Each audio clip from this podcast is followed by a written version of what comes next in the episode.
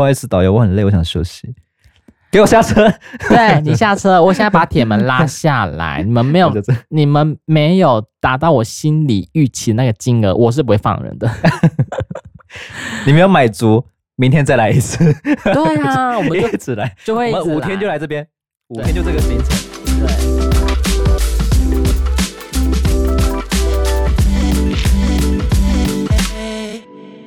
欢迎收听《人生那些破事》，我是 Sean，我是瑞。最近真的旅游业的旺季啊，但台湾的人除了去日本、韩国的话，其实还有很多国家开始慢慢有选择了。那像越南这个国家，好像最近也蛮热门的嘛，对不对？东南亚，我觉得最近都还是比较很多台湾的游客会去。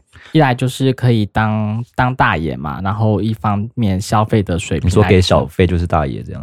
对，而且那个他们的消费的话，他们也会买的东西也很开心啦，便宜，很便宜。我觉得是个人是觉得便宜啦。但听说不是还是要稍微稍微小杀一下吗？一定要杀必杀，去每个地方都要杀。但是机票来讲的话，你要去欧洲国家，或者说去欧美国家的话，都要四万多到六万不等。现在又是旅游的热点，就真的要演那种就是。可以再便宜一点嘛？然后他说这最便宜的，然后你人就要走掉，看他会不会回来挽留你这样子。要要演这种是不是？必须上演这一种戏嘛？而且真的要教大家从三折，就是最低就是三折了。如果你开个乱开个价钱，你不买，然后真的会被人家抽干辣椒，真的会被人家骂死。对，你他也不要乱开价，不能奈你喝啊。对，就是就是你边走的时候，人家会骂，就骂你这个人，就是讲了一些。我姓沙的又不买，就是会被念。大家对越南的印象应该还是河粉嘛？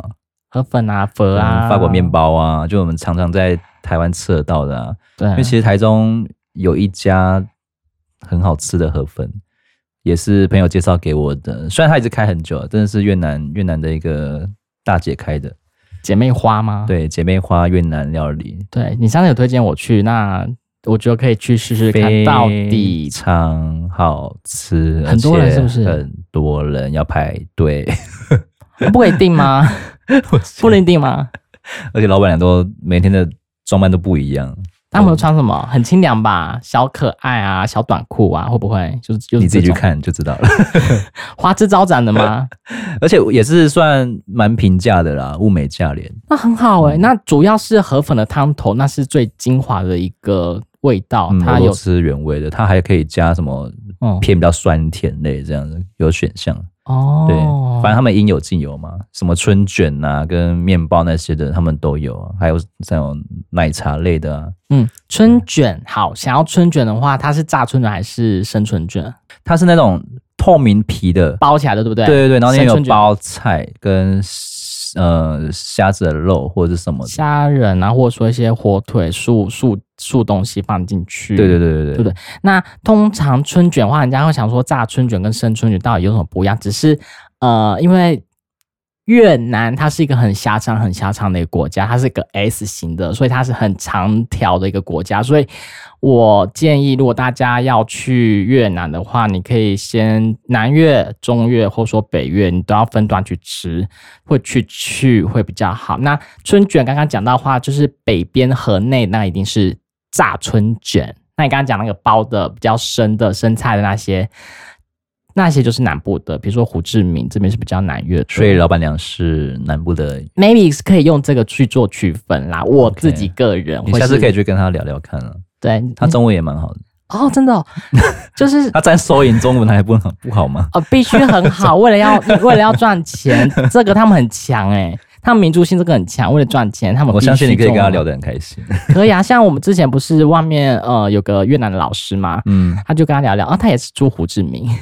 大家耳熟能详，应该都是胡志明市了。胡志明市，然后还有比较很热门的岘港吧。岘港，岘港是十几年前我就有在稍微在关注这一块，就是新兴的一个旅游观光景点这样子，就还是一直没机会去。还有个很大家很可怕的，你知道鸭仔蛋吗？我知道啊，你敢吃吗？彰也是朋友跟我说，就是彰化的夜市有一摊在卖鸭仔蛋。因为它是是没有孵化完成的一个形体，然后就可以就是要把它吃，我就这个我有点过不去。我不太敢。对，我看到那个形体我就不敢。如果是闻到味道就不行。如果是蛋的话，我就可以。但是那好可怕，可以吃到它小脑袋啊，然后还可以吃到它的小碎骨啊。我觉得真的那个可能我我是过不去啦。但是像人家其他外面的人说什么，我们的臭豆腐啊、猪血糕也是很恶心啊。对了，每个国家的饮食文化就很大不同，啊，不一样。那大家对越南的印象应该还是有越南新娘吧？对，就这可能就是像我那个，诶，大概十几年前吧，有个越南情缘的一个台湾的频道，我不知道你有没有看？嗯，就是好像可以，就是你拨打电话进去，然后就可以订那个新娘吧？是真的，一模一样吗？好像听说你要去出国到当地，然后去选，就类似选妃的概念。那你就是可能要跟他培养感情，然后比如说呃这几天你要跟他相处，然后再把他带回来这样。那为什么他们会愿意嫁来台湾呢？因为他们因为娶不到老婆，通常都是比较没有办法找到女朋友的。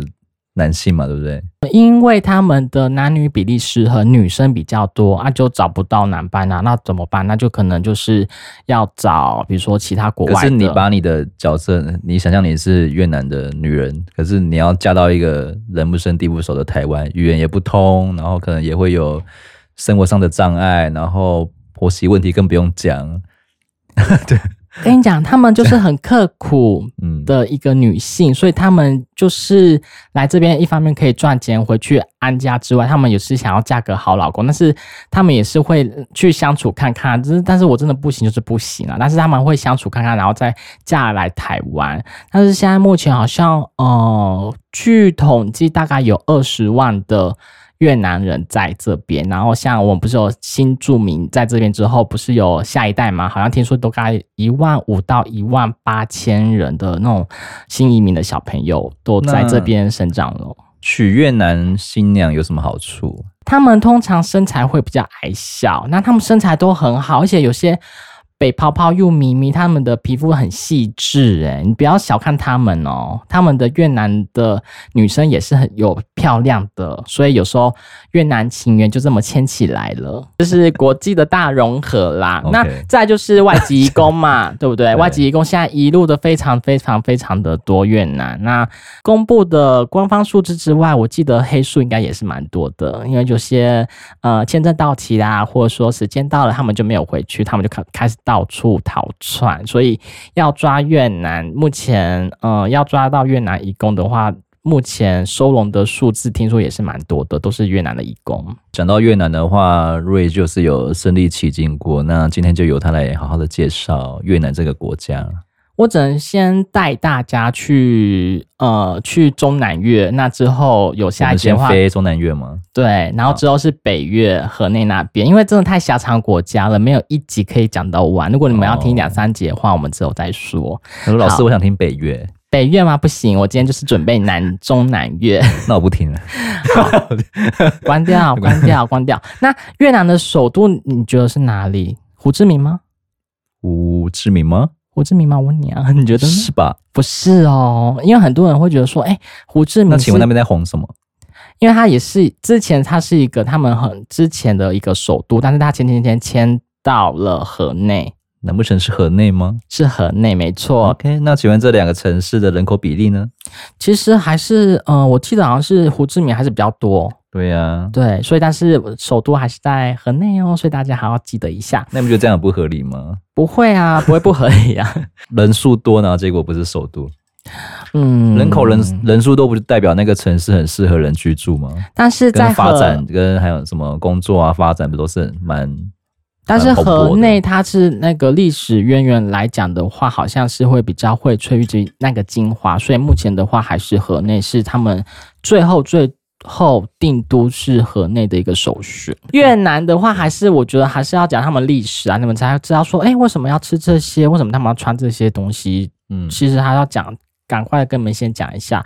那他们在呃以前的话，越南嘛，我觉得他们大概这几千年来，这两千年的我都觉得生活的好辛苦、才最近这几年还渐渐的好像活过来比较顺利一点。他们要讲到，比如说公元前。一一一，说越南大战是不是？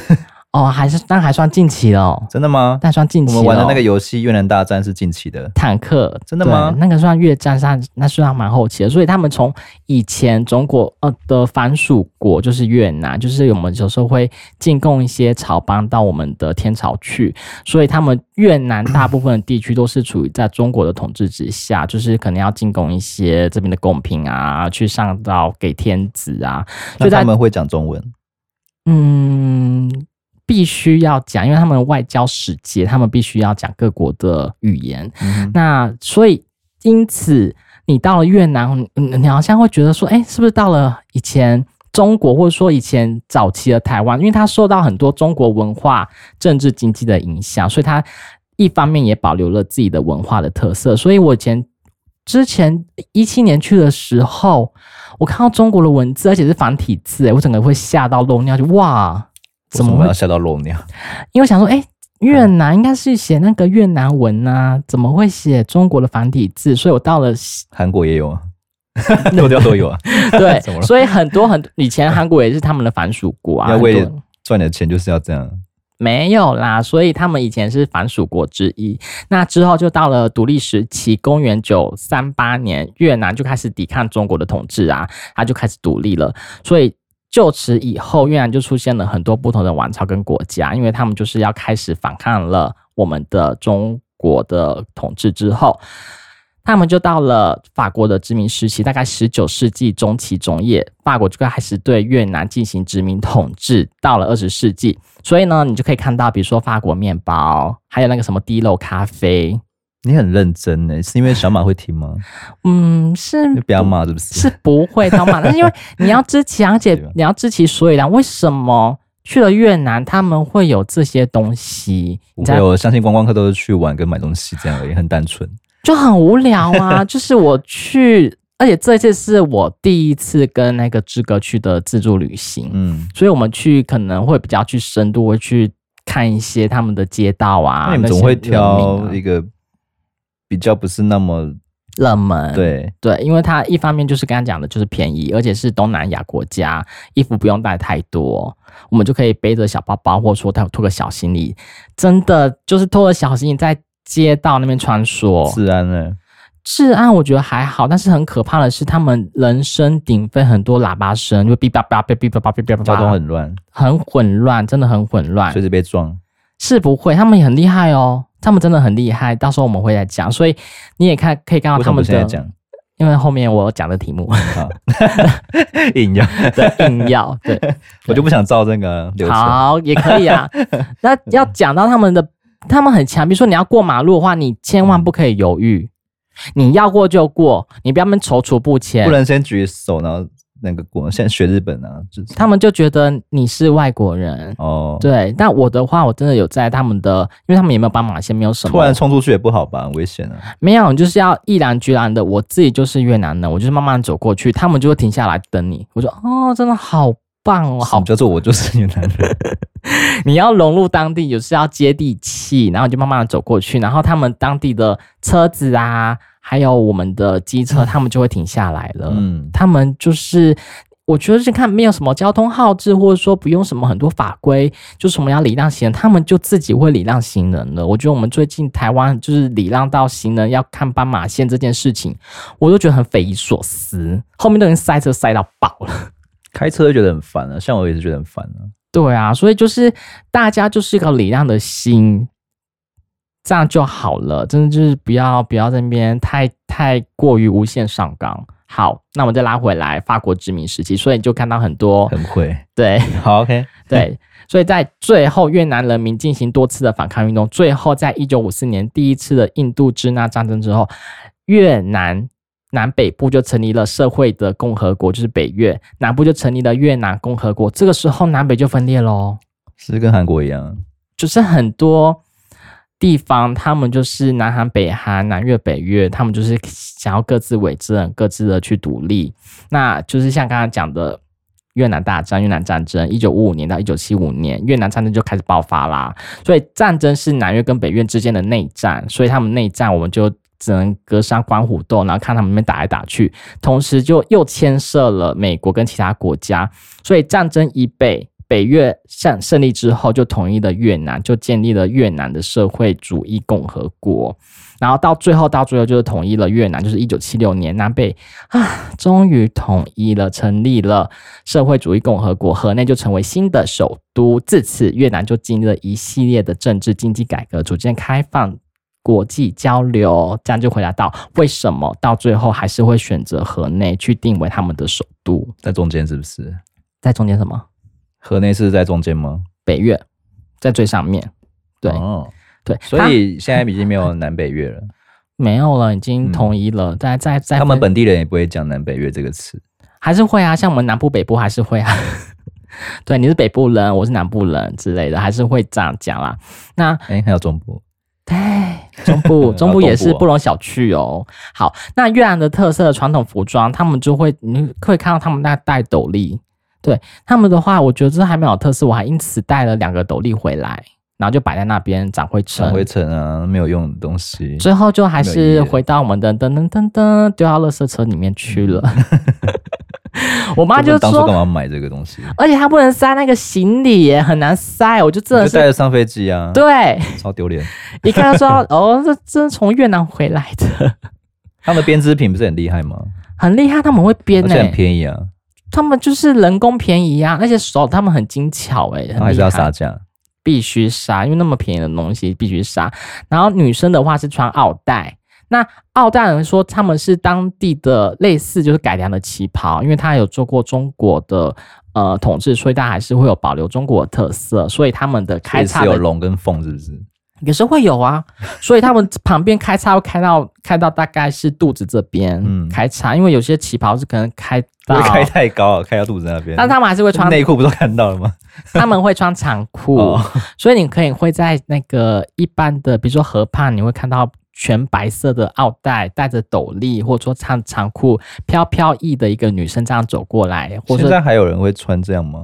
有特殊节日吗？还是不会？他们还是穿当地的服饰那边走来走去。哦，对。那如果是特殊的节日。他们的节日就是跟受中国的影响，他们是会中过中秋节呢。嗯，所以也是会吃月饼。月饼对，烤肉 是不会放烟火，放烟火会啊。对，放灯花。但是如果吃烤肉，那是台湾你们自己烤肉的，谁那边给你烤肉？有啦，韩国。你说的台风假唱 KTV 一样吗？其实好像是台湾呃台湾的一个特色哦。你有看新闻吗？超好笑的。台风假吗？你说。北北基宣布台风假，然后包三五到三十分钟点满，这是怎样？太闲是不是？是还有人说什么台北订不到可以去桃园订啊？反正桃园他们要上班，他们包厢很空，听到有点靠北吗？对呀、啊，就觉得我们台湾人真是无奇不有，还笑人家，我们自己也也蛮很纳闷的。那男生他们的传统服装就是长袍马褂。这个就是类似很中国的特色，嗯，对。那我们那一次的话，我们是住他们当地的饭店啦，就是他们那边的话，我们还是使用就是比较新式的饭店，就比较没那么的传统的饭店，因为他们那边的呃，不管是旧式或者说新式的饭店来讲的话，其实都很便宜，相较于台湾来讲的话，便宜许多。修个靠北，你那时候一晚多少钱？你还记得吗？大概一千多块，我跟志哥两个人分。嗯，算蛮便宜的了，超便宜，便宜到爆。然后也是包早餐那些吗？包，对，每天喝咖啡，喝到爽，喝到吐，喝到觉得啊，天哪，又要喝咖啡。对，然后他们的咖啡的话，他们旁边必会放炼乳，嗯，对，所以我每天喝，哦，好好喝的炼乳咖啡哦。像你们这样自助的话，哦、交通工具的首选是什么？交通工具，计程车吗？还是什么？Grab，他们那边不坐车的。就是 Grab，或者说嗯机车，或者说计程车，都还都还蛮方便的。然后我们的话就是我们很怕输，所以我们就是会租机车到处跑。很怕输是什么意思？就是我们就要让他们展现我们台湾人的实力，骑车的厉害的地方。对，就是我们就是，所以那边借机车随便都可以借，就对了。呃，机车行我们没在管你有没有驾照，随便。没有哎、欸，真的没有哦，真的不用。但是我们所以小学生也可以骑这样，还是会看一下，因为我们如果机租机车的话，我们要可能被压护照啊，所以我们很怕说，比如撞坏啊、撞烂啊，又要赔钱什么的。哦，对，所以那边租机车其实很方便。嗯嗯，所以如果没有机车的话，我们就是他们饭店的话都有提供脚踏车，然后我们就可以骑啊骑到附近吃当地的小吃，或者说去他们的市集哦，真的好爱市集哦，他们越南的一些街道就是脏脏的，然后旧旧的，那我们就很爱，就可以排来排去。你喜欢跟台湾的老街有什么不一样？不够脏，不够乱，对，而且他们的那土地公啊都在地板上哎、欸，哈，嗯。这样有在尊敬神明吗？他们觉得接地气啊，因为你如果到台湾的，比如说越南店的话，嗯、呃，他们真的就是那些小神龛就放在墙壁的后面的地上，它不会像我们，比如说会架高啊，什么举头三尺，大概离可能离地面，或者说，呃，要定在那个木木板上或墙壁上，它直接放在地上，哎，所以他们的土地公啊，真的很接地气。嗯，一方面应该是虔诚啦，就给我跪下，跪下给我拜这土地公。那你觉得他们当地的河粉跟我们台湾的？哦，我觉得真的比较道地。像我以前还可以吃牛肉的时候，我真的是他们就是那个汤头嚓烫下去，好好吃，就是真的生肉片在上面，然后淋那个热汤这样子。对，就是那个鲜甜味道。嗯，然后那个汤头必是首选。嗯，汤头必首选。对，就是那个首选的汤头，就是他们我们会去看那个他们的五星评论，然后大家游客推荐，我们还是会去吃，就是哎，真的很好吃，真的很好吃。有些所以就是跟台湾卖的差不多，差不多，但是我觉得只是有时候配料会有稍微的改变这样子。嗯嗯，因为像他们好像都会加那个油条嘛，对不对？也是有些河粉，那台湾的河粉比较少加这个东西，而且他们很多那种。野菜或者这种蔬菜九层塔，嗯，然后你可以边咬着，然后边吃。可是台湾有时候也不是加那个九层塔、高站塔吗？也是也是会啊，他们是用其他食蔬代替，就你会就想翻白眼。对，就觉得说怎么会这样子？就是像上礼拜我们不是吃到一间那个越越南料理，对不对？对，还是泰式的，忘记泰式的，哦，泰式的打抛猪。你不是点一个打抛猪，那你气得要死，就觉得。不是很正统的打抛猪，这好像是有很像一来颜色不对，一来又是那个很像胶水，很像胶水的打抛猪。对 对，然后那个味道就觉得很怪，很怪，就是不是那么的道地的打抛猪的口味。那你会纳闷说，为什么它可以生生存 到现在？因为它平价，它便宜，便宜啦，就是还是会有人去。但是我们那时候去的时候，哎、嗯，客人好像没有很多，他们好像没有。反正业主好像也不会在乎到不到地这种事情。对啊，有的卖，有的可以赚温饱金啊就好了啦。那你就不要打着这种打抛猪的名号嘛，你就把打抛猪收掉就好。你就自己创新什么那个肉肉跟饭啊或什么的。对，就是跟饭呢，你就觉得说我到底是吃什么东西呀、啊？所以你会在意在台湾吃到有没有很道地的异国料理这样吗？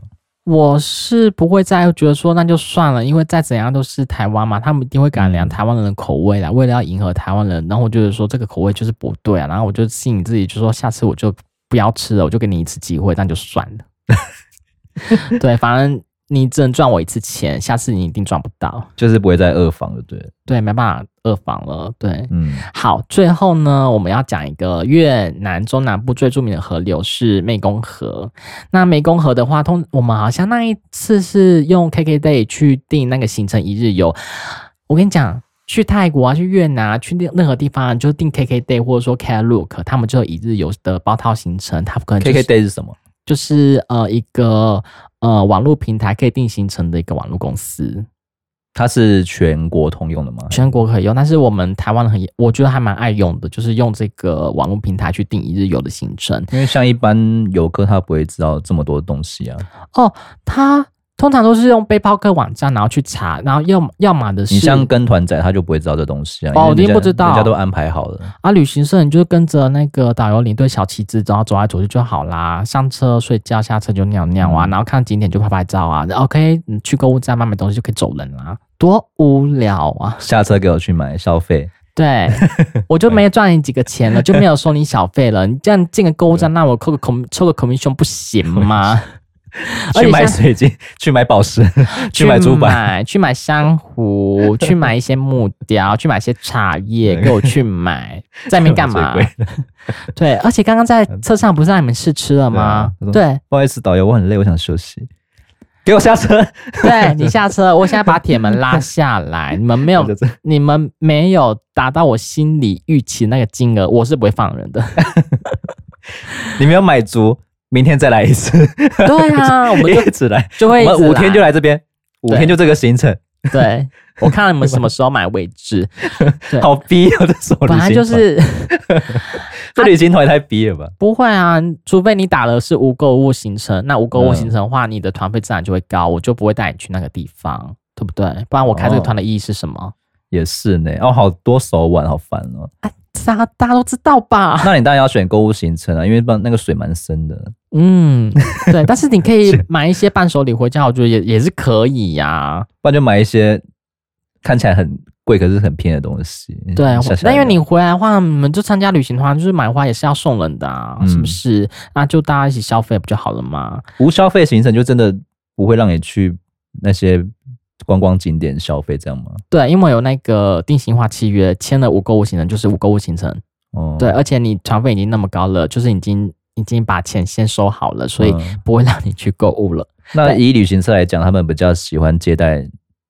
这两个哪一种团体啊？当然是无购物啊，我不用再拉去会比较好啊。就是自己事情做好，这样就好了。对，那有时候有些大老板们，我们就是所以另外一个会有业绩压力，这样。当然也是我业绩压力啊。对，还是你们会筛选，就是顾客他们的工作性质跟心态，再去安排他们的行程，看是要走购物的还是无购物这样。有些领队的话，他自己就是会去选择了，就说哦这。大企业家好，带我们去那个 shopping 这样。对对，有些有些是，看起来很酸，有些是没有，有些就是我不买我就觉得心很痛。嗯，对我必必须要去买了。那如果就是先抓准他们出国的心态。你你你不让我花钱，我会觉得说你为什么不让我花钱？哦，对我带那么多钱就是要来花的啊，你干嘛？好，去买珠宝。对，然后你还 让我打折，但我没有花这这些钱，我会很生气耶。你要让我花钱吧？你可以啊，你可以去买啊。对，没错，就他们就开始买了。好，然后我们再拉回来到我们湄公河的一日游行程，又拉回去。对，对，一日游这个很好玩呢，你必须就是去那个手摇船船的那个探险之旅，它就是个独木舟，那些阿桑啊，那台中公园就有了，类似，但是不是越南人帮你去摇那个船嘛？然后那些阿伯啊，他们就是拿着一个地钩啊，就是小竹竿，就是一直一直划。他们很厉害，而他们用脚去去踢你的船，那我就可以开始控制船的方向。我觉得就是他们，这是我就觉得看到哦，真的是好淳朴，好当地，我好爱这样的一个感觉哦。搬去住啊，是可以啦，嗯，之后再说。好，刚刚讲说购物的行程，你觉得去那边有什么好买的？有什么好买的？嗯，你想买什么？呃，听说他们的那个手工编织的一些包包跟袋子、竹篓啊，竹篓都还蛮厉害的嘛。或是那些网美啊，不是爱那个小竹篓包吗？嗯，对。对，还有一些帽子啊，还有看起来没有用的包包，编织的那个网，那个像渔网的衣服啊，对，很爱耶。我不知道为什么、嗯、最近真的很热门这些东西，或者是说小零食、手揽的，然后长洋装、拖地连身洋装，他们都必买。然后看有没有什么台湾没有见过的越南泡面之类的，嗯，还有斗笠，对，斗笠我是不会买了，没有用的东西。你就买小斗笠钥匙圈，这样你跑业务就给我带，我可能会被店家说轰出去吧。但是我觉得斗笠跟我们想象中那种阿托北，或者说那种台湾的那个斗笠不一样，他们是直接是斜下来的。那我们台湾的斗笠是很像粽子，你一个尖角之外，旁边还有个帽檐。对，他们是比较我们不一样的斗笠，那再就是买、嗯、买，对，就是像这样子的斗笠，对，而且他们的斗笠每个都很花俏，哎，还可以画，什么还有设计啊，什么花什么的，因为他们特色啊，就是画一些彩绘啊，画龙啊，画凤啊，画花啊，都要画上去啊。然后他们有时候好像有些体验课程嘛，叫你画斗笠，所以你们去做竹筒船哦。呃手摇船，手摇船跟竹筒船就不一样，比较不一样。那最近很夯的，好像就是一个很像一个碗，那他们很强哦，就是一个人用脚控制那个方向，就一直转，一直转，一转，像那个旋转咖啡杯一样，就类似像这样子，一直转，一直转，然后很可怕，就是转到你吐为止。可以抓螃蟹，抓螃蟹吗？我们是没有去体验这个行程，因为我觉得说可能被螃蟹咬，很可怕。好，然后还要买腰果，嗯，越南的腰果必买，咖啡也要买吧？必买啊，G 七啊，是不是？G 七必买，然后绿豆糕，绿豆糕也是要买的。越南芒果，越南芒果应该还好，还好。菲律宾的芒果，菲律宾芒果，对，越南芒果还好。反正他们那那几个国家不都产芒果吗？嗯，你可能会买到菲律宾的芒果，菲律宾的比较厉害，对不对？对，菲律宾那绿色包装的芒果必买。你说七 D 吗？Seven 那个，所以台湾也买得到嘛？所以，所以我去到很多国家，说，哎，这不是台湾也有吗？我就不会想买，而且又自助，我觉得说我的欲望就很低，就没有。我蛮喜欢吃芒果干的，嗯，芒果干好吃哦。嗯、但我台湾的也不输啊，玉里芒果干。哦，好吃甜，嗯、对我们台湾的特色芒果也是还蛮厉害的，还有千丝哎。那你在旅行时有发生什么有趣的事情吗？我觉得有趣的事情哦，像我们去自助旅游的时候，你一定一定的话就是要小心啦，就是当地的一些，比如说交通，这方面。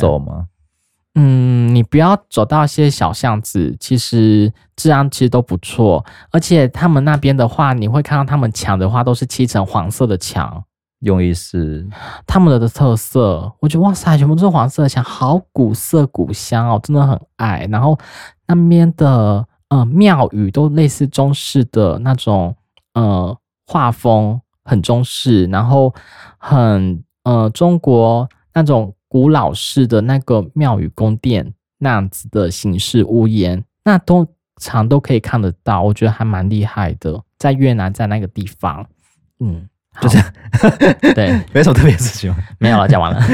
这个有什么好特别的？要拿出来讲吗？对，还是要讲一下嘛。好，啊、那接下来就是比较嘛，对不对？嗯。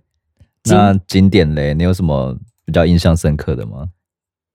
有个是惠安古迹，那。惠安古镇的话，这是被呃联合国教科文组织，它就是列为世界遗产了。那、嗯、我以前有玩过一个游戏是音速小子，你玩过吗？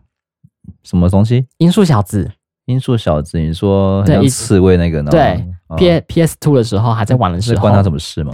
好，然后他们有一个场景呢，我得必须要讲，他有个场景呢，他们就是在惠安古镇，然后那时候我在玩那个游戏的时候就，就哎这个。呃，场景好可爱哦，然后还有一些舞龙舞狮啊，还有还有一些很多小灯笼啊，然后才发现说，哦，我来到当地，这个就是惠安古迹，然后我还爬上那一座桥，所以我就突然说我小时候童年的记忆，然后突然在展现我的眼前的那一刻，我觉得说，哎呦，突然这个熟悉感突然油然而生，我突然有点吓到，有点 shock 到，就是我。在玩游戏的时候，突然真的，其实我们以前玩的很多游戏呀，都会在其他的国家，都其实以前就知道，只是我们现在才发现说，哦，原来这个场景是以前出现在我们的童年的幻想，呃，童年的现实的生活中这样子。对，所以惠安这个古都呢，就是还蛮厉害，就是呃，晚上的话呢，就是会有灯笼，那这个充满。韵味的灯笼，就是你可以在他们的惠安的街道那边走来走去，然后它那边夜幕低垂的时候，你可以再放一些水灯啊，然后在那个河流，所以它飘起那个水灯的时候，非常的漂亮。你刚刚说那个惠安古镇，嗯，那是你的即视感吗？就是可能你你第一次去吗？对，我第一次去，然后你却有一种熟悉的感觉。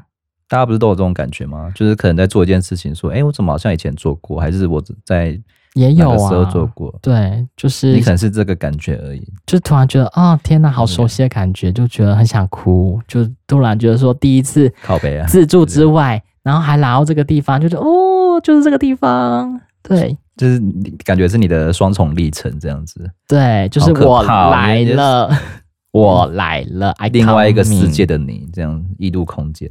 对，我终于跟他荟萃交集到了。好，还是你的预知梦？不是预知梦，明知游戏。好，最。接下来的话就是顺化古城。那顺化古城是越南早期皇室皇宫他所居住的地方啦，它就是有点像我们中国的小紫禁城，对，小故宫。所以来到顺化呢，主要的景点呢都是围绕在这个皇室的建筑。那这个话就是要讲到他们的阮氏皇朝，因为他们都姓阮嘛，所以阮氏皇朝。所以在这边的话。呃，是很中国中国的帝王的一些规格，所以呢，这个部分的话呢，他那边除了可以租借衣服之外，我自己是带了清朝的皇帝的龙袍去拍照，很喜欢，很喜欢，而且他们那边还有护城河，所以你在护城河那个午门那边，你就是呃拍照，你就觉得说我真的在大清当皇帝，对，我正面拍一张。背面也拍一张，然后呢，就慢慢的去巡视我的小紫禁城，我就开始穿上这个衣服到处走。你怎么不不选嫔妃的衣服啊？我不要，我觉得这个就是 帝帝王。对，然后就开始在我的我的小小呃龙柱旁边开始拍照啊之类的，所以很多那边的游客也会跟着我拍照，他们觉得说哇，这个小哎、欸，对，但是他们真的真的。我有看他们当地租的那种皇帝的衣服，根本根本就是很廉价诶。对，所以我带衣服过去拍的时候，嗯、呃，那个衣服就占了我的行李的四分之一，而且那个清朝皇帝的那帽子上面不是有一根那个好像龙珠很一柱吗？我真的就是他用铁丝的话把它弯下来，才可以塞到我的行李箱，不然我真的没有办法塞带过去，就所以就放生了。不行，就为了这个大片，我必须在那边拍起来。对，所以我就穿着那些衣服，然后开始逛这个顺化古城，就是仿佛来到中国的紫禁城，开始慢慢的看，开始巡视我的家里。对，然后还站到他们的最高的宫殿，然后从他们的城门往下看，就是感觉那些游客 都是我的子民。我刚刚帮你 Google 那个即视感，这样。即视感这个单字呢，意思是已经看过的意思，嗯、就是以前看过啊。然后它发生的情况有四个特项啊，一个是年龄哦，年轻人相较于老年人更容易发生这种即视感的状况哦。哎，对啊，年轻人常常做一些新鲜的事情，或到不同的地方旅行等，嗯，在陌生的环境的时间比老年人还高，所以很容易产产生这个情况。第二个就是旅行，旅行途中呢，因为到处旅游的人。会看见不同的人事物，因此发生的即视感几率也会相对的高一点哦。可能是以前小时候读过的课文啊，或者说历史的一些照片，然后突然在你眼前出现，我觉得哇，嗯哼，就很想哭。下一个也是跟你讲的一样，就是社经地位比较高的人，通常教育水准也比较高嘛。嗯，这些人即视感的发生会频率会是比较高一点，原因是因为来自他来自他们阅读的书比较多和了解的知识更广，因为你对他们的。地理位置跟他们的文化都是比较有水准的，嗯，那还有也就是压力跟疲倦啊，在高压跟极度疲倦的状态下，大脑很容易出错，可能产生上面所提到的双重精力或者是注意力分散的情况，增加你即视感发生的几率。还有会就是我的灵魂自己先跑来这边一趟之后，我的肉身到达当地，我就来开始看这个地方，也是有这样的可能性在。所以你相信有平行宇宙这件事情吗？有另外一个你在另外一个空间生活着这样子？嗯，除了平行宇宙，可能是我的鬼魂到处跑来跑去这样子。你还没死，你那里的鬼魂就是睡觉的时候，它它到处飘摇啊，对不对？所以你在睡觉的时候，你的灵魂已经到越南去旅游了，这样子。先旅游一趟，又不又不用买机票，真的很值得。那会不会太远了？可能会先去金门吧，或马祖都可以看看呐、啊。好，再就是我们很常听到的岘港，他们这个地方是有什么特色吗？为什么大家最近都在疯这个地方？哦，最近就直飞啊，啊，直飞直飞岘港啊。他们已经有开了，因为像早期的话，好像是要坐到哪里，然后再坐交通工具过去的嘛。胡志明或是河内，或是说你自己拉车拉过去啊，你要到那个中越真的是有点困难。嗯、那最近的话是星宇航空，它就直飞。直飞，他们直接开了一个航班这样子，对，然后他们也有自己的机场了，有他们，他们他们就有，他们原本就有了。对对对对对，但是我们台湾就是没有直飞。台湾就是看准这个商机，就开了这个航班。嗯，因为峴港的话，它现在是，嗯、呃，之前去的话，就是那种类似小文青，或者说很多文艺咖啡馆都会在那个地方，所以有时候我去那边，比如坐一个下午，在它的河畔那边喝着咖啡，就拍广告是不是啊？对，就可以度过一整个下午了。就是，哦，这个很惬意耶。然后他们这边的岘港的话，有个东方夏威夷之争，所以它这边是有美丽的沙滩呐、还有那个法国风情的小商城。所以它你在这边除了历史古迹之外，就是可以看到很多样貌的一些景观啦。就是这边买东西的话，很多艺文或者说小文创、很新的东西都会在岘港这个地方很出现，都还蛮厉害的。为什么今天椅子感觉特别好坐、啊？因为它不是换那个。那个一般的折叠椅，没看我现在已经这个很舒适的状态。以后以后可以换这个椅子，那么摇来摇去，这要剪吗？我剪，对，让观众们知道我们就是其实就是现场的感觉，什么意思？对，好，接下来就是巴拿山一日游。那巴拿山的话，它最近热门的就是那个，你看之前看到那个 Rio 的那个新的那个佛手有没有？你说两只手那个一个桥吗？对，我一直以为那个是中国诶、欸、No No，, no. 我每周看到一片没有点那个它的概述跟描描述看这样子，因为真的就是太太多人去拍就滑就滑就不容易滑到了。那不然就是那那个什么飞天嫦娥哦，你说两两尊很大，然后手这样绕来绕去啊，转来转去啊，这个是中国了吗？是中国了。对，好，那你不觉得很很高吗？很可怕诶、欸、嗯，我应该是不。不会上去，因为我有点巨高，觉得好可怕哦。真的很高啊！我看到里面觉得他们怎么敢上去，然后在那边坐着啊？为了美照片就不怕死啊？哎，嗯，是不是？对不对？大家不都这样子吗？为了美照。好，那巴拿山的话就是必去的一个打卡，就是黄金桥，它是大型的佛手设计，这个是很强哎，相当震撼哦。所以它海拔大概一千四百米带的一个半空走廊，所以你要去。呃，坐缆车吗？坐缆车要大概还蛮久的，大大概要二十分钟坐缆车上去。所以它这个是结合了大自然的美景跟建筑美学，还有一点，嗯，因为那个佛手嘛，就是有一点禅意的感觉在。嗯。所以有时候天空晴朗的时候，你可以一望无际望过去，哇塞，景色饱览无遗。那有时候它那边有时候会大雾，因为它海拔高嘛，所以有时候会很像在云海之中，又有一个很。漂亮的一个意境在那边，所以你不管是晴空万里，还是说大雾的时候，怎样拍都好看。所以这个是必去就对了。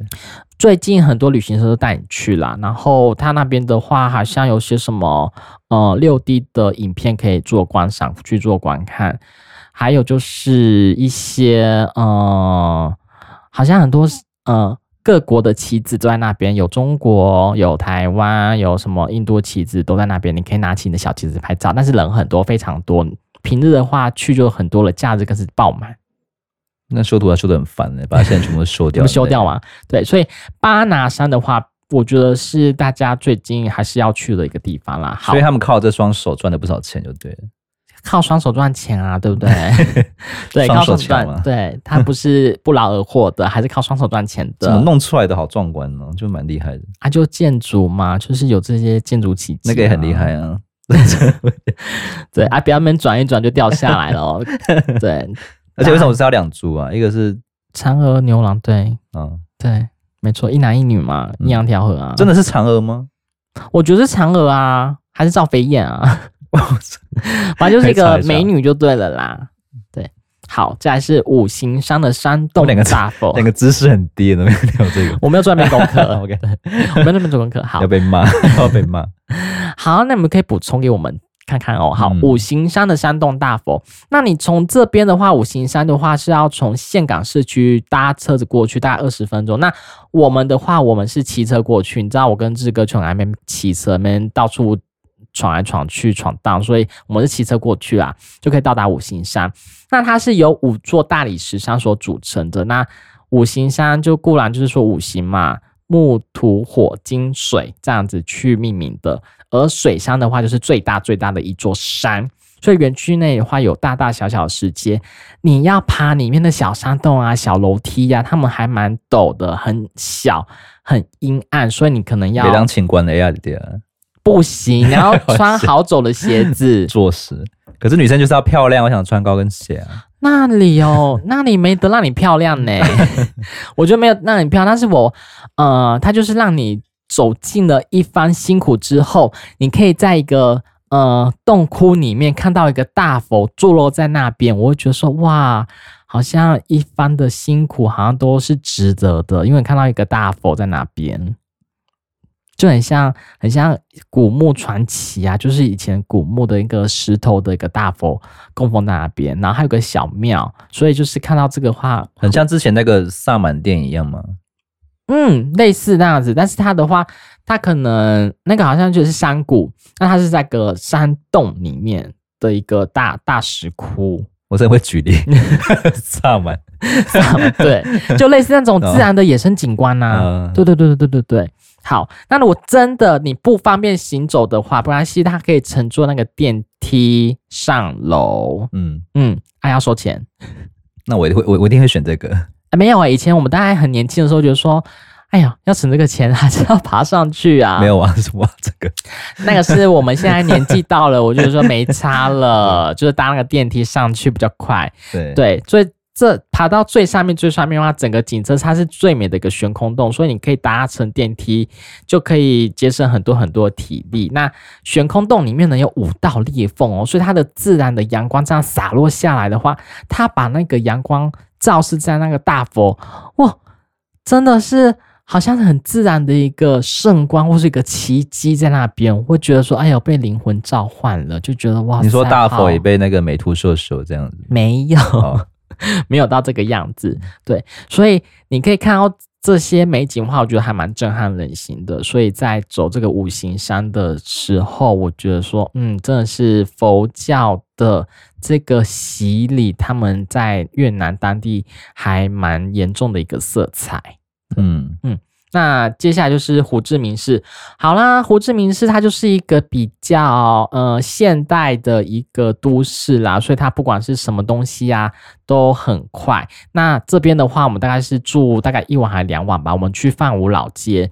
那范武老街就是酒吧一条街，酒吧一条街为什么就是要来喝酒，然后去？我觉得国外很强，就是酒吧一条街，就是你你很爱续摊续摊，就是你喝完这一杯之后，可能觉得哦还不够，去下一下一家，可能喝了大概三四轮之后，去了三四家之后，感受不同的每个店家他放的音乐啊，可能比较电音啊，或者比较迷迷迷幻的感觉，可以去范武老街去做体验。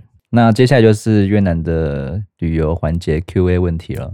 你有什么问题吗？越南很大，那请问哪里好玩呢？越南是台湾的九点二倍，分为北中南越可以玩。嗯，那你会建议听众会先从哪里开始玩会比较好呢？我觉得看你第一次的话，我会去中南越。对，这是大家比较人为所知的地方。那我第二次的话。想说越南的话，我这些都去过了，我还是要去北越看看。所以我第一次的话是建议大家先去南越胡志明市，大家比较耳熟能详，去先比较方便啦。对啦，体验看看。那河内的话，就是玩不同的一个景观，比如说下龙湾，这个会就在河内北越的部分。嗯，对，就看的地方又比较不一样了。因为这么一个狭长的一个国家，你一次玩完，你可能要。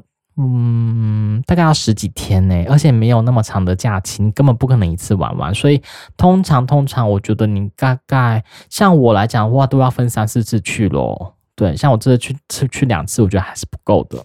所以你还是会想再去的，对？去去新的其他的新的景点。那来到越南的话，不可以错过哪些美食呢？还有必须体验到哪些活动？体验的美食，像刚刚讲的河粉，你必吃，然后再。法国面包再怎么样的话，比我们台湾来讲讲那些东西来讲的话，我觉得到当地的特色，呃，味道比较倒地，跟台湾真的差很多。因为它还是要迎合台湾人口味，所以它还是有修改那个味道，就哎，还是有落差了。落差，我觉得我自己本身对味觉来讲还挺就差超级大的。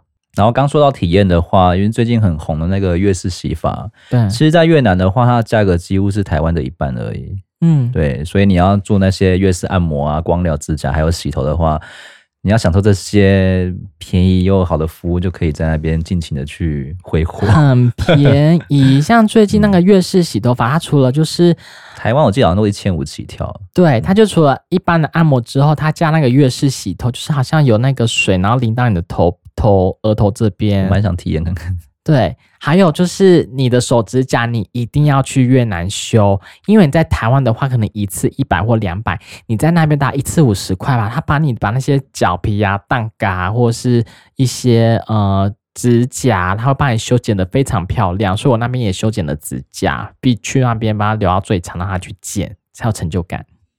那怎么办？怎么办？我去的银行，它不能换越南盾呢、欸。不然越换越南盾，嗯，因为台湾不是每家银行都可以换越南盾哦。我的话，我建议是你带美金去，那你必须要换一个大钞，一百块的美金。你去银楼，银楼的话，你一定要去银楼，然后通常你就是看当天的汇率，你觉得好或不好，你就可以去换。嗯、啊，你觉得不好的话，你再多问几家银楼，他们的银楼都可以去换这些汇率的越南盾。所以币值越大，换到的汇率越越好吗？会比较好。有些比如说你凑了一百块的美金是十块十块十块十块，那他们会觉得说，呃，他们就会换的比较麻烦，是不是？对，他们就换的比较差的东西给你，嗯、差的汇率。所以你的建议是直接带美金是最棒的方式。美金，美金一定要带美金去换。那请问台湾的护照可以直接入境越南吗？不行，还是要办越南签证，还是要再另外办个越南签证？这样对。那、啊、多少钱我已经忘记了，大概也要千多块吧。对，我觉得也是不便宜的。所以要去越南的话，还是要办个签证才可以入境。要办签证。那看不懂越南文，交通怎么办？交通怎么办呢？英文要好，或者说你可以比手画脚。现在翻译这些软体的话，其实他们都还蛮方便的，所以你可以用 Google 翻译啊，或者说用直接呃即时翻译给那些当地的人听，或者是他们为了要赚我们钱，他们还是会讲一些一点点简单的英文。有一个是什么 Grab 吗？Grab 是那个计程车，嗯，对，这个必下载。就是当地就是用这个轿车，对，用这个轿车，就等于我们的很像我们的 Uber 这样。对，没错。哦，原来如此。办理越南签证会很困难吗？不会啊，不会很签，不会很困难啊。那我的话就是，嗯，请旅行社帮你办就好了。就什么全部丢给他们就对了啦。对，没错，哦、你已经订好自己的机票了，已经准备好自己的护照了。那签证这回事，除非你自己要去办，那个太麻烦了。你就是请旅行社帮你去办理，他们就自己会外丢给签证中心去做。对，有时候该给人家赚的钱，就去给人家去赚，这样会比较好。嗯，对，你什么都自己来的话，我们的经济怎么会活络呢？那请问在当地的话，嗯、他们也是有小费文化吗？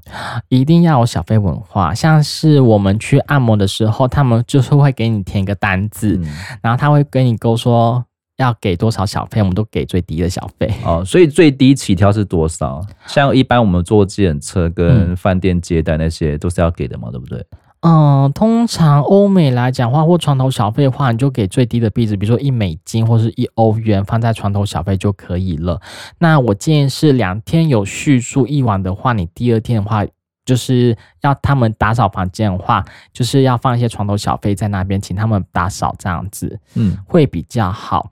那接下来就是。呃，按摩的行程的话，他们一定一定会跟你要小费。他们在端茶水给你喝的时候呢，他们就会一直看着你，Hello，Hello。因为这应该大家都心中的对，大家心中的问题就是小费要给多少钱？我们会想要假装听不到，No No，他就是拿这个手一直戳戳戳。我说戳爱心嘛，戳爱心嘛？不是，搓小费。